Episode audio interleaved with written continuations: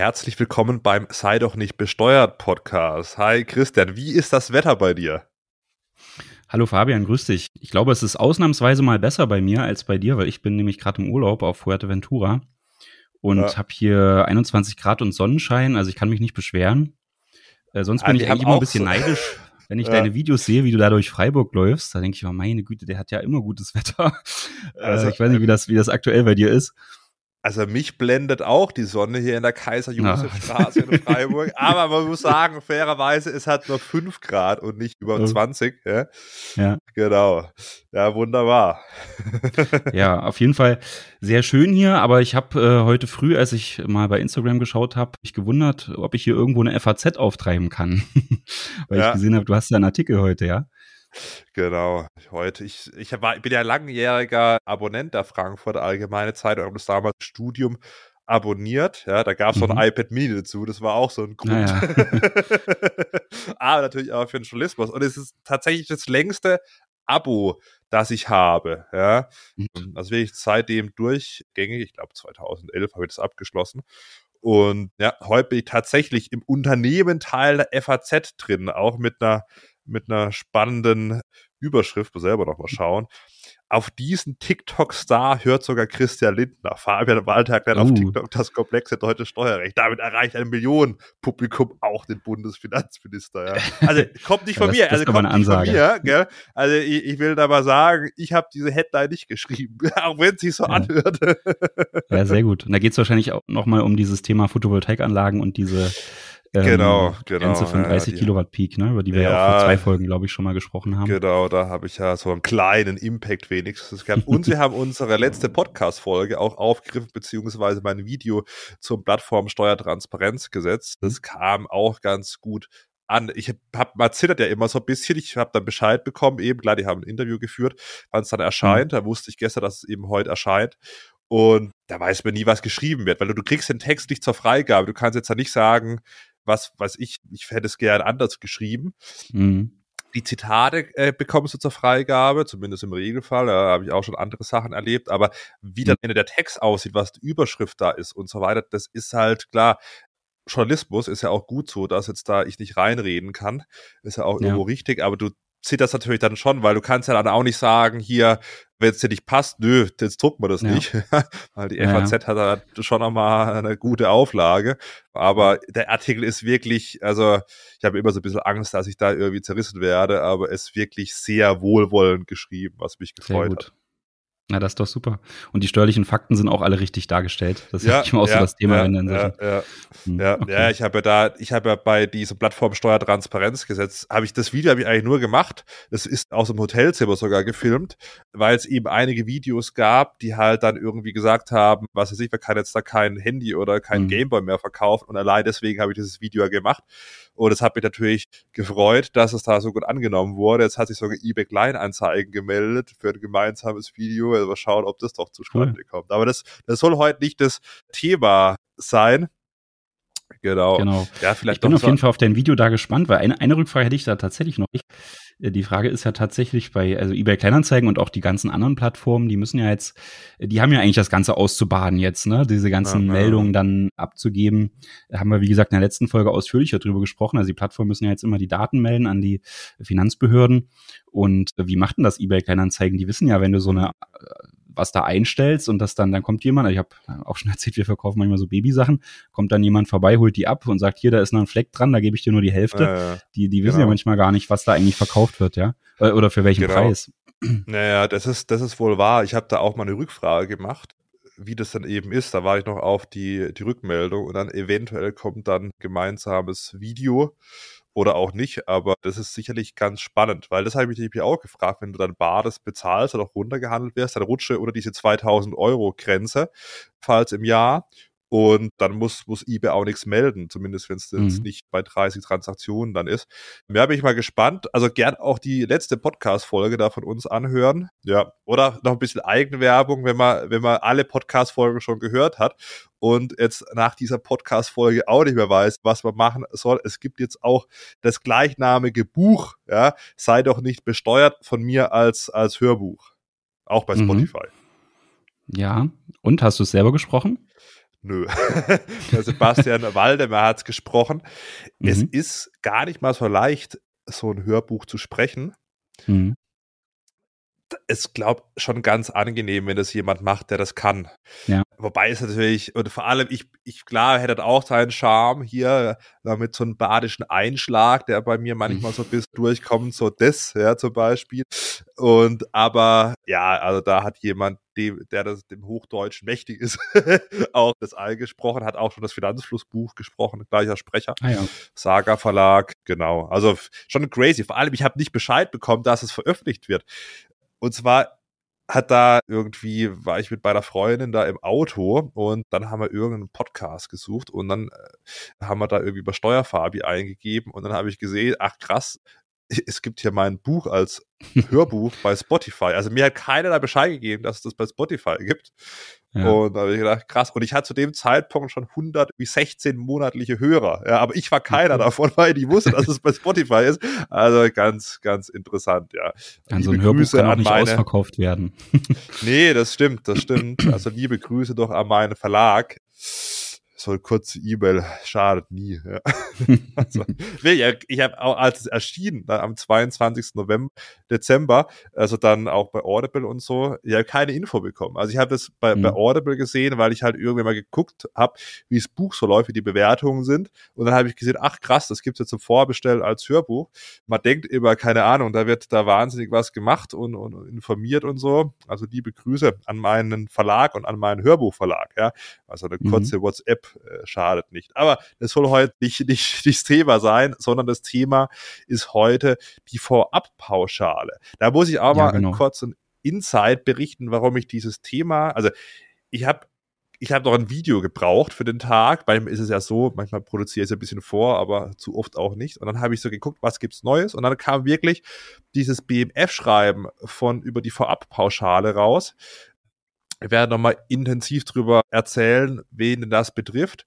Und dann habe ich das einfach mal so vorgestellt und habe gedacht, es guckt sich eh keiner an, wen interessiert die Vorabpauschale, aber das hat schon die Gemüter geweckt, dass ja. man, und darum geht's ja, vielleicht Einsatz, einen tesorierenden Fonds, also ein Fonds, der nicht oder nur teilweise ausschüttet, dann besteuert, obwohl man keine Ausschüttung entsprechend erhalten hat und den Fonds auch nicht verkauft wird. Also man hält den nur, es passiert gar nichts, wäre trotzdem jetzt wieder eine Vorabpauschale fällig ab dem Jahr 2023 bei Wertsteigerung und dann wird die dann gezahlt werden im Jahr 2024 und das hat einige Gemüter erregt, dass man jetzt Steuer zahlen muss, obwohl mal irgendwie obwohl gar nichts passiert. Es gibt schon länger, aber die letzten zwei Jahre, also 2021 und 2022, war der Basiszins negativ und dann ist diese Verabpauschale auch nicht angefallen. Und das hat doch einige, ja, aufgeregt, dass es eben da keinen, ja, oder dass es überhaupt zu der Besteuerung kommt. Ja, und darüber sprechen wir ja. jetzt mal in dieser Podcast-Folge, mhm. was es genau bedeutet, wie man es ja auch vermeiden kann und so weiter und so fort. Ja, die Kapitalanlage über ETFs, ja, die ist ja zu Recht sehr beliebt, ja, weil man da natürlich sehr breit in den Markt investieren kann. Das hat, das hat auch, und, das hat auch jemand bei den Kommentaren geschrieben. Jetzt, jetzt hat man die Leute, da in ETFs investieren und da finanziell da schlau handeln und jetzt kommt der Staat und, und schöpft da die Steuer ab. Oder will doch was für die Altersvorsorge machen. Ja, ist, ist gar nicht mal so weit hergeholt, aber lass uns mhm. da mal drüber sprechen, weil viele halten ja mittlerweile ETFs und wie du sagst, mhm. ist ja eine gute Sache. Da auch nochmal ja. Grüße an unsere Podcast-Kollegen von Finanzfluss, die ja auch dieses Thema brutal in die breite Masse gebracht haben. Ich glaube, vor Finanzfluss also haben klar haben ein paar gewusst, was ETF ist, aber die breite Masse, glaube ich, hat äh, Arno und Thomas von Finanzfluss da über ETFs und die niedrigen Kosten bei der ja. Geldanlage aufgeklärt. Wie ist es denn bei dir, Christian? Bist du auch in, in ETFs investiert oder? Ja, tatsächlich, ja. Also jetzt zuletzt war es so, dass ich nicht viel Gewinn gemacht habe, eher Verluste. Deswegen ich musste nicht. ich momentan auch keine Vorabpauschale bezahlen. Aber das soll sich in, in, in diesem Jahr ja ändern, im besten Fall. Insofern wäre das Thema dann wieder mal. relevant. Ja. ja. Und du hast es in deinem Video ganz gut gesagt. Viele äh, lassen sich da, glaube ich, manchmal auch irgendwelche Produkte aufquatschen, irgendwelche Fonds, ja. Äh, wo dann vielleicht noch irgendwelche Versicherungen mit uh, involviert da sind. Das da haben ein paar Privatkundenberater von Volksbanken und Sparkassen geschrieben. Oh. ich habe ja selbst mal in der Bank gearbeitet. Haben sich gleich beschwert, äh, oder? Das, dass haben sich das beschwert, dass sie, dass sie da natürlich mit bestem Wissen und Gewissen da beraten. Man muss fairerweise sagen, also bei so Fonds von den Hausbanken, muss jetzt nicht nur eine Bank sein, kann auch von einer Vorgesellschaft sein. Es gibt halt einen Ausgabeaufschlag. Und wenn ich da irgendwie mhm. drei oder manchmal sogar fünf Prozent Ausgabeaufschlag zahle, dann muss ich erstmal eine ordentliche Rendite erwirtschaften, dass ich nur wieder bei Null bin. Und dann gibt es auch zusätzlich Verwaltungsgebühren, die gehen ja von ein bis zwei Prozent dann hoch. Und das, das muss ja alles äh, erwirtschaften und gerade in diesem mhm. Niedrigzinsumfeld, ja. beziehungsweise jetzt sind die Zinsen mal höher, aber bis ich das wieder drin habe, also nur bis ich wieder bei Null bin, bei so einem Fonds mhm. mit einem hohen Ausgabeaufschlag, der hohe Verwaltungsgebühren hat, also da muss, da muss schon die Rendite. Und dann ist es ja noch so, diese Fonds laufen ja auch nicht besser. Da denkt man immer, ja, okay, wie da aktiv davor gemanagt wird, mhm. dann ja. laufen die automatisch besser. Das ist ja auch nicht so. Im Gegenteil, Richtig. meistens sind ja diese Indexfonds, schlagen ja diese aktiv gemanagten Fonds und das haben, glaube ich, auch viele nicht verstanden, dass sie eigentlich da erstens mehr Kosten haben, wenn sie jetzt, also ich will jetzt hier keine Vorgesellschaft von irgendwelchen Banken bashen, deswegen mhm. sage ich ja, aber wenn sie da einen Fonds von irgendeiner Vorgesellschaft haben, der dann einen Ausgabeaufschlag hat, Verwaltungsgebühren und nicht direkt in den Index äh, investiert, sondern da hockt halt jemand mit Budgetknöpfen im Frankfurter Turm drin und managt das Ganze. ja, ist ja so, ja, die müsste auch gezahlt werden, ist ja deswegen die Verwaltungsgebühren und die verdienen jetzt auch keine 30.000 Euro im Jahr, wenn sie dann Fonds managen und, und verantworten. Und da ist es halt, um mal hier Finanzfluss den YouTube-Kanal mit zig Stunden oder Tagen Videos, ja, runterzubrechen. Es ist meistens besser, man sucht sich einen breit gestreuten ETF-Fonds, und guckt, dass die Kosten niedrig sind und lässt es einfach breit diversifiziert über ein Weltportfolio mhm. laufen. Ja.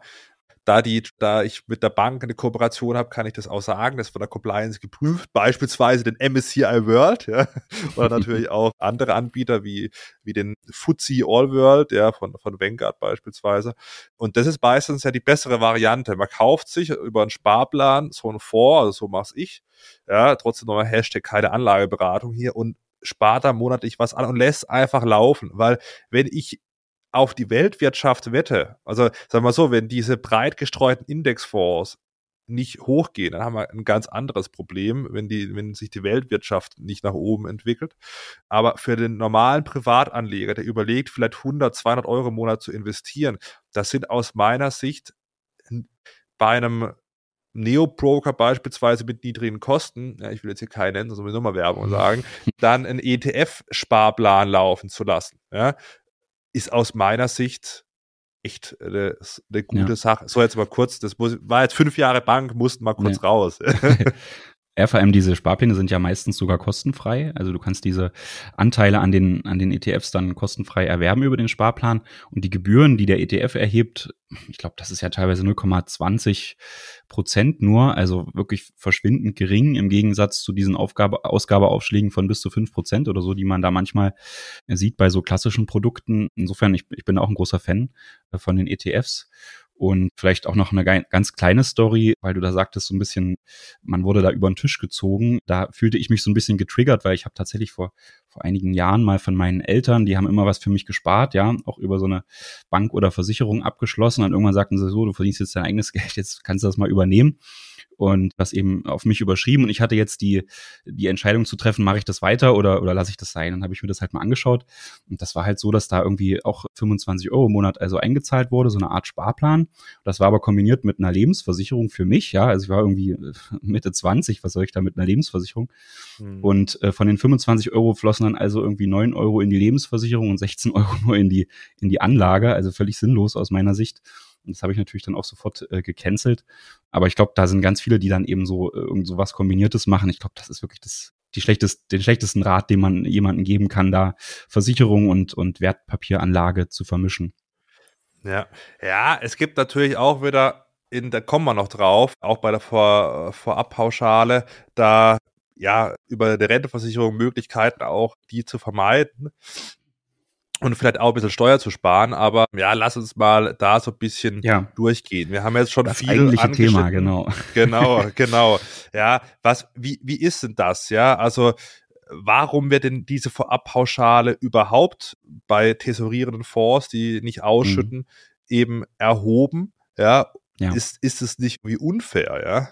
Ja, also da kann ich ja mal kurz was zu ausführen. Es gibt ja diese, diese Aktienfonds und ETFs in zwei verschiedenen Varianten. Die einen sind die, die die Erträge, die da jedes Jahr entstehen, durch Dividenden zum Beispiel oder, oder Umschichtungen von Vermögen, die dann jährlich das, was da erwirtschaftet wurde, an den Anleger ausschütten. Das sind die ausschüttenden Fonds oder ETFs. Und dann gibt's die Thesaurierenden, bei denen läuft das so, dass da auch jedes Jahr natürlich Dividenden und, und sonstige Gewinne anfallen.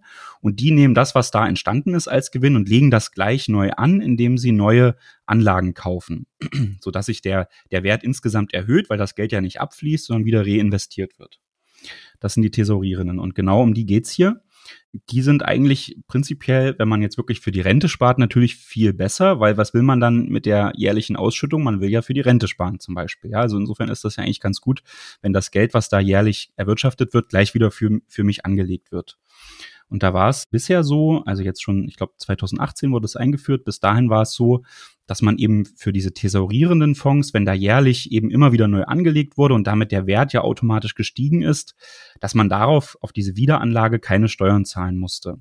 Wohingegen jemand, der eben in so einen ausschüttenden Fonds investiert war, der da jährlich seine Ausschüttung bekommen hat, die musste er natürlich versteuern. Und das empfand man als ungerecht oder äh, man hatte die Befürchtung, dass die dass die Banken und Anlageberater dann Produkte strukturieren, bei denen man dann über thesaurierende Fonds, also wo das immer wieder angelegt wird, die Steuer eben langfristig vermeiden kann und sogar das so weit gehen kann, dass man sagt, okay, man spart hier an, während man in Deutschland ist und dann zieht man vielleicht ins Ausland oder verlagert den Fonds ins Ausland, wie auch immer, und kann dann die äh, später, wenn dann mal in der, in, in der Rentenphase das tatsächlich ausgezahlt wird, die hohen Werte, die da angehäuft wurden, kann der deutsche Staat nicht mehr darauf zugreifen. Das war so ein bisschen die Überlegung, äh, wes weswegen man diese Vorabpauschale eingeführt hat, dass man einfach für diese Wertsteigerung, die da bei den Fonds und ETFs entsteht, jetzt schon immer einen kleinen Teil äh, der Besteuerung unterwirft. Und die, die Frage ist natürlich jetzt, oder die Frage, die man damit ja auch beantworten musste, wie hoch soll denn diese laufende Besteuerung auf diese thesaurierenden Fonds sein? Ne? Da musste man sich natürlich überlegen, mhm. Ist das ein fester Prozentsatz oder wie geht man da vor? Und da ist eben äh, die Regelung so, dass man äh, sich überlegt, was wäre denn ein risikoloser Zins, den man in, in dem Jahr hätte erwirtschaften können mit einer Geldanlage. Und dann hat man eben gesagt, okay, man, man stellt da immer darauf ab, wie hoch der Zins ist, den öffentliche Anleihen mit einer Laufzeit von 15 Jahren zahlen. Und jetzt war es ja in den vergangenen Jahren so, dass der, die Zinsen sehr niedrig waren, eher so Richtung Null, teilweise negativ. Und das traf eben auch zu auf beispielsweise deutsche Staatseinleihen mit äh, Laufzeiten von 15 Jahren. Da war es ja so, dass äh, man sogar, statt dass man einen Zins bekommt, wenn man die gekauft hat, hat man am Ende weniger Geld zurückbekommen. Und das hat natürlich den Finanzminister gefreut, weil der durch die Ausgabe von Anleihen äh, Gewinne machen konnten, konnte. Aber für die Anleger war das natürlich schlecht. Und weil dieser Zins halt negativ war, gab es bisher diese, oder in den letzten zwei Jahren diese Verabpauschale nicht. Die war also nicht relevant. Ne? Also das Thema kommt jetzt mhm. erst wieder auf und hat deswegen vielleicht auch so ein bisschen die Leute aufgeschreckt. Ja. Ja, viele haben halt in dieser Zeit angefangen zu investieren. Ja, also in den letzten zwei mhm. Jahren, ja, diese Neo-Broker haben einen Hype gehabt, weil sie eben günstige äh, Gebühren hatten, zum Teil gar keine Gebühren. Und jetzt war das für viele eben neu. Also es gab es zwar schon davor, aber viele haben es eben erst jetzt erfahren. Und jetzt hat die das BMF, also das Bundesfinanzministerium, am 4. Januar ein Schreiben rausgehauen, dass es eben wieder einen ordentlichen Zins gibt, auf was sich ja. das eben berechnet, diese Vorabpauschale. Ich meine 2,55 Prozent und das ist natürlich schon ordentlich im Vergleich dann zu den, den, den Vorjahr, ja. Also für mhm. 2022 dann in dem Fall, wo es noch negativ war, sind wir jetzt schon wieder bei über zwei Prozent und das ist natürlich schon mhm. Wahnsinn, ja. Stimmt, ähm, ja. Genau. Gerade wenn man halt sonst sieht, was die Gebühren für so ein ETF sind. Ne? Ich sagte es ja gerade so irgendwie 0,20 Prozent pro Jahr. Da schlägt das natürlich ja, schon zu Buche. Aber wir sollten es vielleicht mal komplett durchgehen, weil wenn man jetzt diese 2,55 Prozent hört, das ist natürlich wirklich ein hoher Wert. Aber wenn man es da mal äh, im Detail sich äh, betrachtet, was tatsächlich die Auswirkung ist, ist es vielleicht in manchen Fällen gar nicht so viel. Sollen wir es mal durchgehen, was da tatsächlich zu besteuern ist? Vielleicht gehen wir, bevor wir das machen, müssen wir vielleicht auch noch sagen, die, also diese Vorabpauschale führt jetzt nicht dazu, dass tesorierende Fonds am Ende ja höher besteuert werden als ausschüttende Fonds, weil diese Vorabpauschale wird eben beim Verkauf wieder angerechnet. Ja? Mhm. Also, und zwar in voller Höhe. Das heißt, die Erträge müssen da nicht doppelt besteuert werden. Mhm. Ja? ja, also das wird in der Regel automatisch gemacht. Sonst muss man es halt über die Steuererklärung dann in der, in der Anlage äh, Cup machen. Vielleicht noch ein Satz wenn es eben keinen Gewinn gibt, wenn man den, den Fonds jetzt mit Verlust verkauft, Christian, was passiert dann mit der Abpauschale? Naja, also wenn du keine, wenn du den Fonds noch nicht verkauft hast und du hast keine Wertsteigerung erzielt, ne? Also wenn das Jahr 2023 jetzt zum Beispiel schlecht wird und unsere ETF-Anlagen stehen. ja, ich hoffe es auch, ja, da zahle ich lieber die, zahle ich lieber die Vorabpauschale, als dass ich dann äh, die äh, mit der Wert, Wertminderung leben muss. Äh, Wenn es aber so ist, dass die äh, am Ende des Jahres nicht gestiegen sind, dann fällt auch keine Vorabpauschale ab, äh, an. Das ist schon mal das Gute. Aber es könnte natürlich schon den Fall geben, dass du irgendwie äh, jetzt zwei, drei gute Börsenjahre hast und äh, du zahlst dann äh, die Vorabpauschale und dann rauscht es wieder runter und du verkaufst die äh, Anlagen dann mit Verlust. Dann hast du ja die Vorabpauschale bezahlt und die wird dann am Ende, wenn du dann mit Verlust verkaufst, auch wieder angerechnet. Das heißt, dein Verlust wird noch höher, weil du sozusagen von dem eigentlichen Verlust, den du auf dem Papier machst, dann zusätzlich noch die Farbpauschale abziehen kannst. Aber das hatten wir auch in den vorherigen Folgen besprechen, besprochen, wenn du mit ETF- oder Aktienfondsanlagen Verluste erzielst, dann kannst du das zwar mit anderen Gewinnen aus Kapitalanlagen verrechnen, aber jetzt zum Beispiel nicht mit deinem Gehalt als Angestellter. Das heißt, da hast du dann im Zweifel noch einen höheren Verlusttopf, den du für die nächsten Jahre mitnehmen kannst. Aber du kannst mhm. es eben jetzt nicht, also tatsächlich hast du ja hier dann vielleicht auch eine, eine Liquiditätsbelastung gehabt durch die Vorabpauschale. Das kann dann schon so ein Nachteil sein in dem Fall, dass du später mal mit Verlust verkaufst und einige Jahre Gewinne erzielt hast. Mhm. Genau. Und Jetzt aber, wenn jetzt diese Vorabpauschale anfällt, also ich glaube, die Leute haben das auch bei meinem Video so ein bisschen überschätzt. Hätte natürlich auch nochmal ein Zahlenbeispiel bringen können. Jetzt machen wir es im Podcast. Es ist ja jetzt nicht so, dass da wirklich, keine Ahnung, 25 Prozent dann jedes Jahr weggehen an Steuern auf diese Wertsteigerung. Mhm. Das ist ja bedeutend ja. geringer, Christian. Ja, genau. Auch die zwei, also auch die Vorabpauschale, die 2,55 Prozent, da kommen wir gleich zu, geht noch einiges ab. Das ist auch nicht das, was an Steuern bezahlt werden muss, sondern das ist die Grundlage für die Anwendung des Steuersatzes und der ist ja bei 25 Prozent für Kapitalerträge. Das heißt, am Ende ist es gar nicht so schlimm, wie man denkt. Ja. Müssen wir aber, glaube ich, doch ins Beispiel einsteigen, oder? Ja, ja. Steig mal ein, Chris. Steig mal ein, ja, okay. Also 2,55 Prozent ist, die, ist der Basiszins, der angewendet werden muss. Davon muss man 70 Prozent zugrunde legen, weil man äh, hier noch Werbungskosten pauschal in Höhe von 30 Prozent abziehen kann. Oder zumindest sollen damit die, die Kosten auf Ebene des Fonds berücksichtigt werden. Das heißt, von den 2,55 Prozent bleiben dann 1,85 Prozent übrig. Das sind nämlich 70 Prozent davon. Also müssen wir weiterrechnen mit 1,785 Prozent. Und jetzt können wir ja mal ein Beispiel machen. Hm. Wenn du jetzt also zum Beispiel, ich weiß nicht, Fabian, willst du sagen, wie hoch dein Depot ist? Nee, darüber, dazu will ich dich nicht verleiten. Sagen wir mal, es würde 20.000 zu gering. zu gering. Ja, genau. Sagen wir mal, es würde jetzt zum 1.1.23 20.000 Euro betragen. Dann müsste man jetzt also hingehen und sagen, darauf oder machen wir das Beispiel mal noch komplett. Das Depot beträgt am 1.1.23 20.000 Euro und am Ende des Jahres 23, am 31.12.23 gab es eine kleine Wertsteigerung von 500 Euro. Also ist es, sind die, sind die ETFs um 500 Euro gestiegen, ja, von 20.000 auf 20.500. Die Vorabpauschale äh, wird jetzt berechnet, indem man sagt, der Stand der ETFs zum 1.1.23, da werden die 2,55 Prozent und davon 70 Prozent, wie gerade schon gesagt, aufgeschlagen. Und das sind ja mal in unserem Beispiel 357 Euro. Das wäre also die Grundlage äh, für die weitere Berechnung des Steuersatzes. Jetzt kann man noch schauen, was man für ein, für ein ETF hat, wenn man einen hat, bei, denen, bei dem zu über 50 Prozent Anlagen in, in Aktien, Unternehmensaktien erfolgen, dann spricht man von so einem Aktienfonds, der ist nochmal äh, weiter begünstigt, indem so eine Teilfreistellung gewährt wird. Wieder in Höhe von 70 Prozent. Gehen wir jetzt mal davon aus, ja, Fabian meint ja auch den MSCI World, mhm. da sind ja auch äh, vor allem Aktienanlagen drin. Ne? Das heißt, von den 357 Euro, die ich gerade ausgerechnet habe, kann man, kann man nochmal 30 Prozent abziehen, da landet man dann bei 249,90 Euro. Und darauf muss man jetzt äh, die Kapitalertragssteuer zahlen. Und das sind 25 Prozent plus Soli, macht im, am Ende 26,375 Prozent Steuern, die man dann darauf zahlen muss. Das heißt, wir zahlen 26,375 Prozent Steuern auf 249,90 Euro. Und das macht dann Fabian, wir brauchen den Kopf rechnen, macht dann 65,91. 65,91.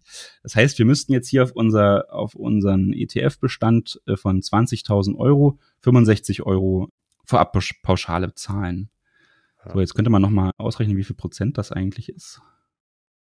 Mach ich mal eben. Ja, so 13 Prozent oder sowas. Ja. Nee, das sind 0,325 Prozent auf die 20.000 Euro, ne? Ja, klar, auf die, klar. Also am Ende ja, ist es dann schon gering, ne? Also ja. nicht 25 Prozent auf den, auf den ETF-Bestand, sondern 0,3 Prozent. Ja, also so, und, relativ äh, gering. Und dann ist die Frage, wer zahlt oder wie, wie wird das jetzt, muss ich das selber überweisen, Christian, oder wie läuft das ab, ja? Jetzt können wir wieder die Banken bashen. ja, da gibt es ja zwei, es gibt ja zwei, ich, da ich ja in der Bank mal gearbeitet habe, ja, gibt es ja zwei Wege. Also der eine Weg ist, wird einfach vom Konto abgebucht, diese Steuer. Mhm. Ja, so, dann immer drauf gucken, dass man genügend auf dem Konto hat, nicht, dass man noch ins Minus rutscht oder auch darauf nochmal 10% Disposzinsen mhm. zahlen muss. Oder der häufigere Weg ist eigentlich, dass die Vorbanken, ja, die, die Anteile verkaufen, beziehungsweise halt dann Anteile von den Anteilen sozusagen verkaufen. Und das ist natürlich dann zweifach ärgerlich. Einerseits mindert das eben den Zinseszinseffekt, indem ich dann eben für künftige Jahre nicht mehr so viel Voranteile, ETF-Anteile beispielsweise habe. Und die wurden ja damals mit einem Ausgabeaufschlag je nach Fonds gekauft und dann ja, ist es dann auch weg. So, und wenn man es danach kaufen muss, diese Voranteile, muss man wieder einen Ausgabeaufschlag gegebenenfalls zahlen, wenn man die dieselben Fonds möchte. Und ja, das ist natürlich dann ärgerlich, ja. So, mhm. aber Christian, was, man muss jetzt das ja nicht so als Gott gegeben hinnehmen. Was kann man denn eben ja. machen, um so eine Vorabpauschale zu vermeiden? Ja, also da ist die Regelung echt schlau, weil diese Vorabpauschale muss nur gezahlt werden oder schlau gemacht, weil die Vorabpauschale muss nur gezahlt werden, wenn man keinen Sparerpauschbetrag mehr übrig hat. Und den kann man ja bei seiner Bank hinterlegen und äh, jetzt in unserem Beispiel hier 65 Euro und der Sparerpauschbetrag beträgt jetzt 23.000 Euro. Und das heißt, die 65 Euro schöpfen den nicht aus, ja. Und das heißt, am Ende wird die gar nicht äh, gezahlt werden müssen, weil man den Sparerpauschbetrag nicht überschreitet. Also wenn man jetzt nicht äh, zu hohes Vermögen hat, äh, passt es eigentlich, ja, dann, dann wird man damit gar nicht so stark belastet.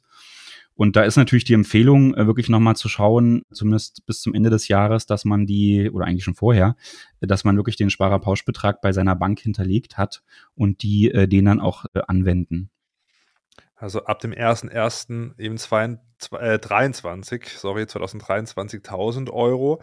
Und da schauen wir, wenn man mehrere Depots hat, man kann jetzt nicht zweimal 1000 Euro hinterlegen, dann muss man halt mhm. aufsplitten, je nachdem, wo man vielleicht mehr hat, dann auch einen höheren äh, Freistellungsauftrag hinterlegen bei der depotführenden Bank und dann beispielsweise sich 400 und 600 Euro äh, Freistellungsauftrag hinterlegen.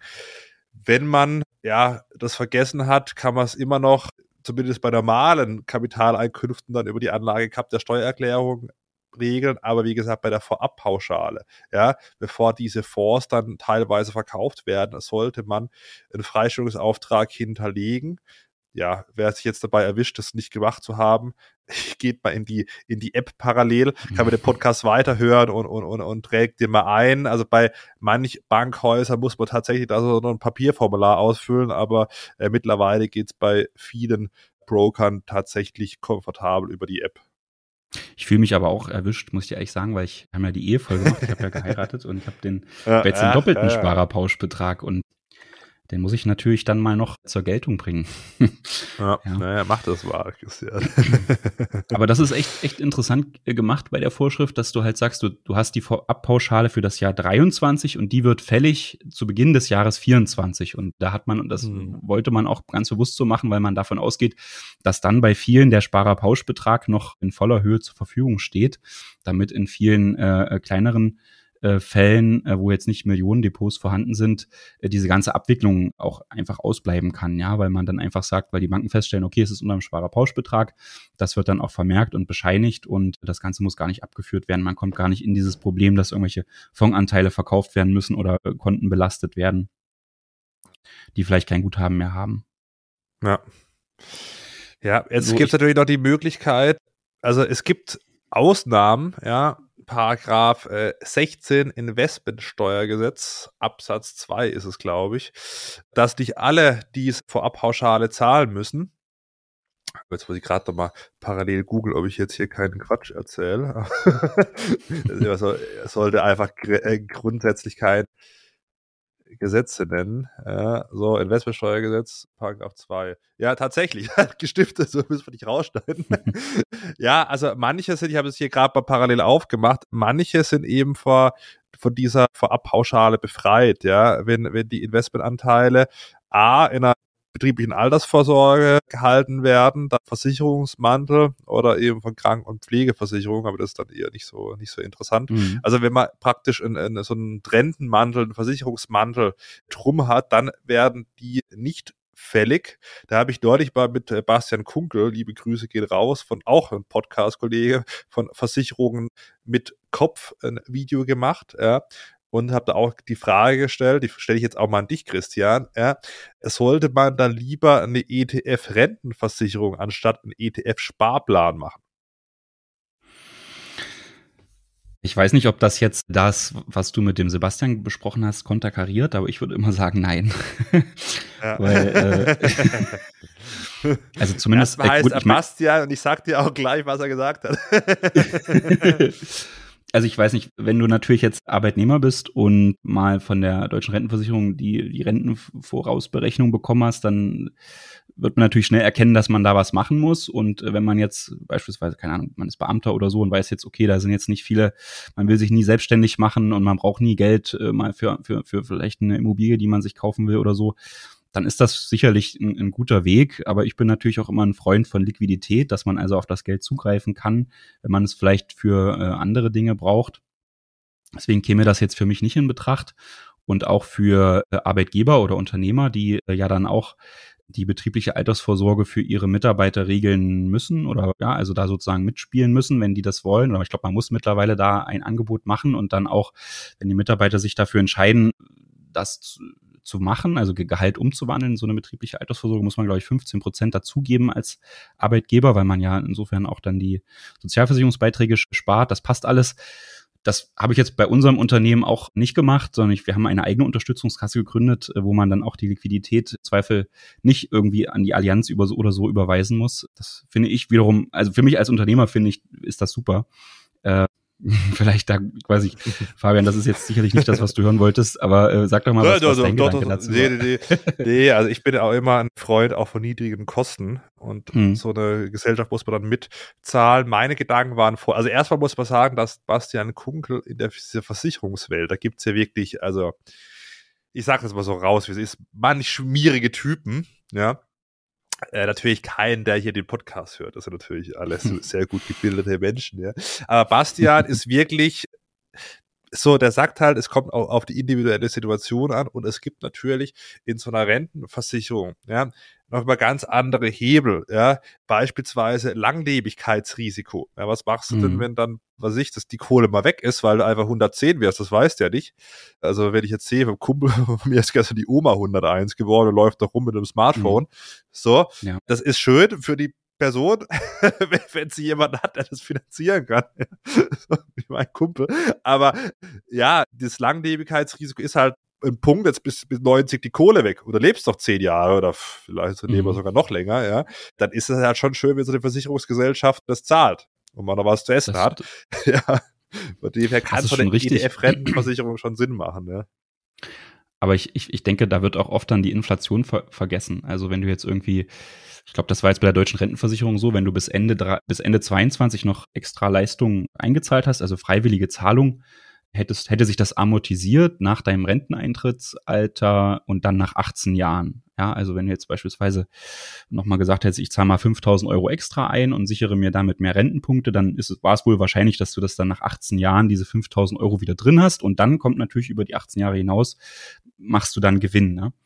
Ja, aber äh, wenn aber es gibt sicherlich noch Versicherungsanbieter, die besser performen als das mag sein, deutsche ja, das, das stimmt. Da kommt dann wieder der, der Sebastian ins Spiel. Äh, da hast du ja. natürlich recht. Und also das, muss man, Punkt das muss man natürlich ja. sehen, genau. Zweiter Punkt ist vielleicht auch ganz interessant, wir sind hier im Steuerpodcast, die Steuern. Weil da gibt es schon ganz interessante Modelle bei so einem normalen ETF-Sparplan oder ein ganz normales Depot, wenn man da eben mit Gewinn verkauft, jetzt bei Vorabpauschale weggerechnet, dann zahlt man eben 25 Prozent plus Soli auf die Gewinne, also 26,375 Prozent Steuern auf den vollen Betrag.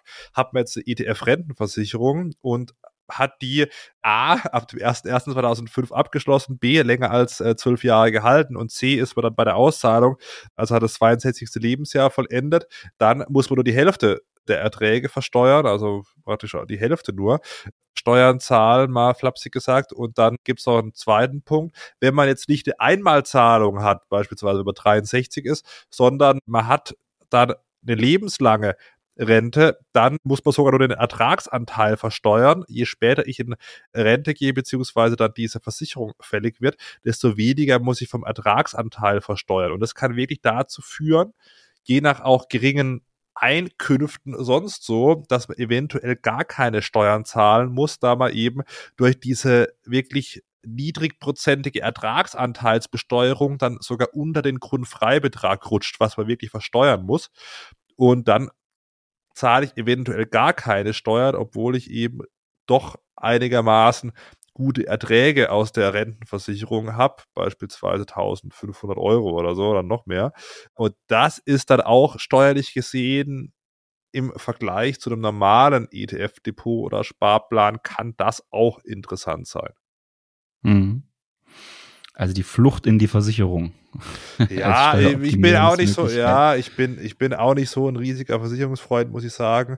Halte es auch immer so, dass ich, also manche versichern ja alles. Klar, also wichtig mhm. ist, wer hier keine private Haftpflichtversicherung hat, das auf jeden Fall jetzt nachholen, abschließen.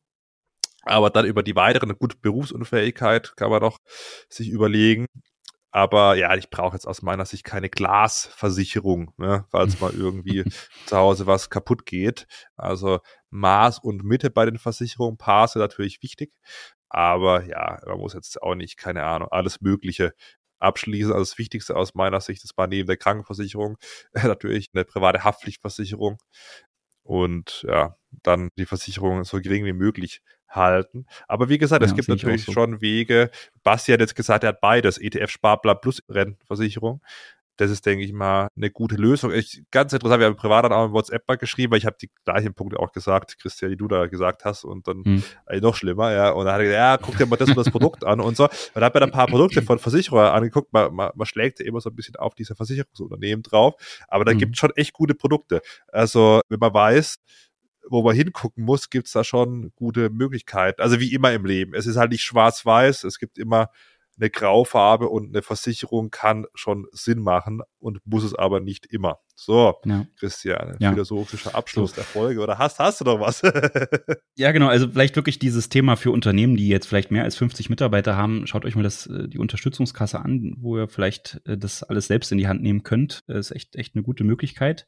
Und ich ja. möchte abschließend noch Nochmal ganz kurz zu unserem eigentlichen Thema Pauschale. Nochmal mhm. vielleicht eine ganz kurze Zusammenfassung machen, um, um das äh, vielleicht wirklich rund zu kriegen.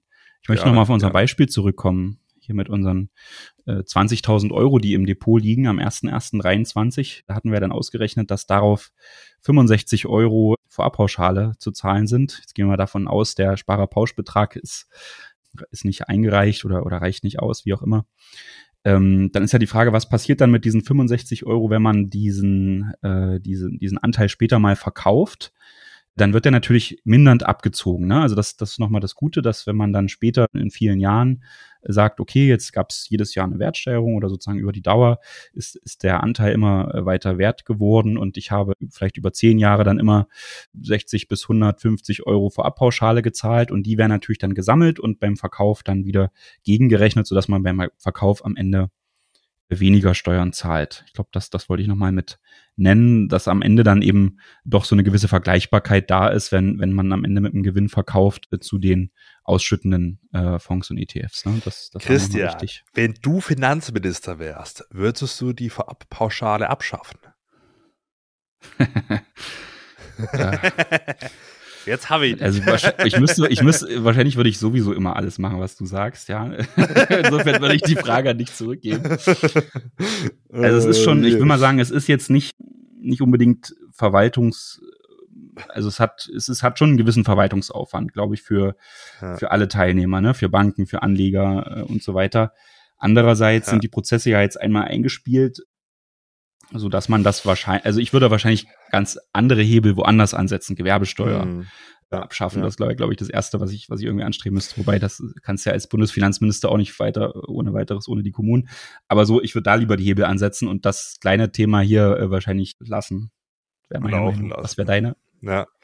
Ja, tatsächlich erlebe ich es auch in den Videos, dass sich viele über so kleinere Sachen aufregen. Also diese Vorabpauschale wird ja, sagen wir, ursprünglich entwickelt, um eben da Steuermodelle zu vermeiden. Auch jetzt nicht vom kleinen Privatanleger, sondern wirklich im großen Stile, die eben so generationsgreifende Stundungsmodelle mhm, genau. äh, möglich gemacht hätten und dann auch eine Verlagerung in Steueroasen und so weiter und so fort. Im Prinzip mhm. schützt es ja eher den Kleinanleger. Mhm. Nichtsdestotrotz ist es natürlich sehr bürokratisch, aber ich erlebe es oft, dass man sich über so ja, kleinere Sachen große Gedanken macht und bei so Pauschbeträgen beispielsweise, ich habe es ja auch im, Gespräch mit der FAZ gesagt, da wurde ich auch zitiert, dass man so eine regelmäßige Überprüfung der Pauschbeträge machen sollte.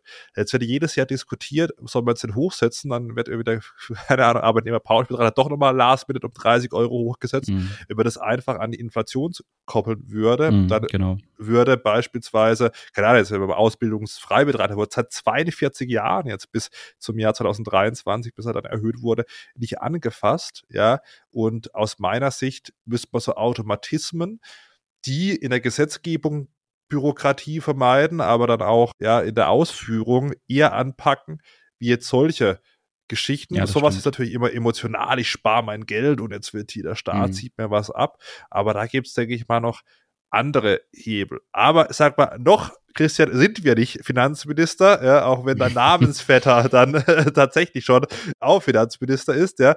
Aber ja, in diesem Sinne, Christian, war doch eine lehrreiche Folge über die Vorabpauschale.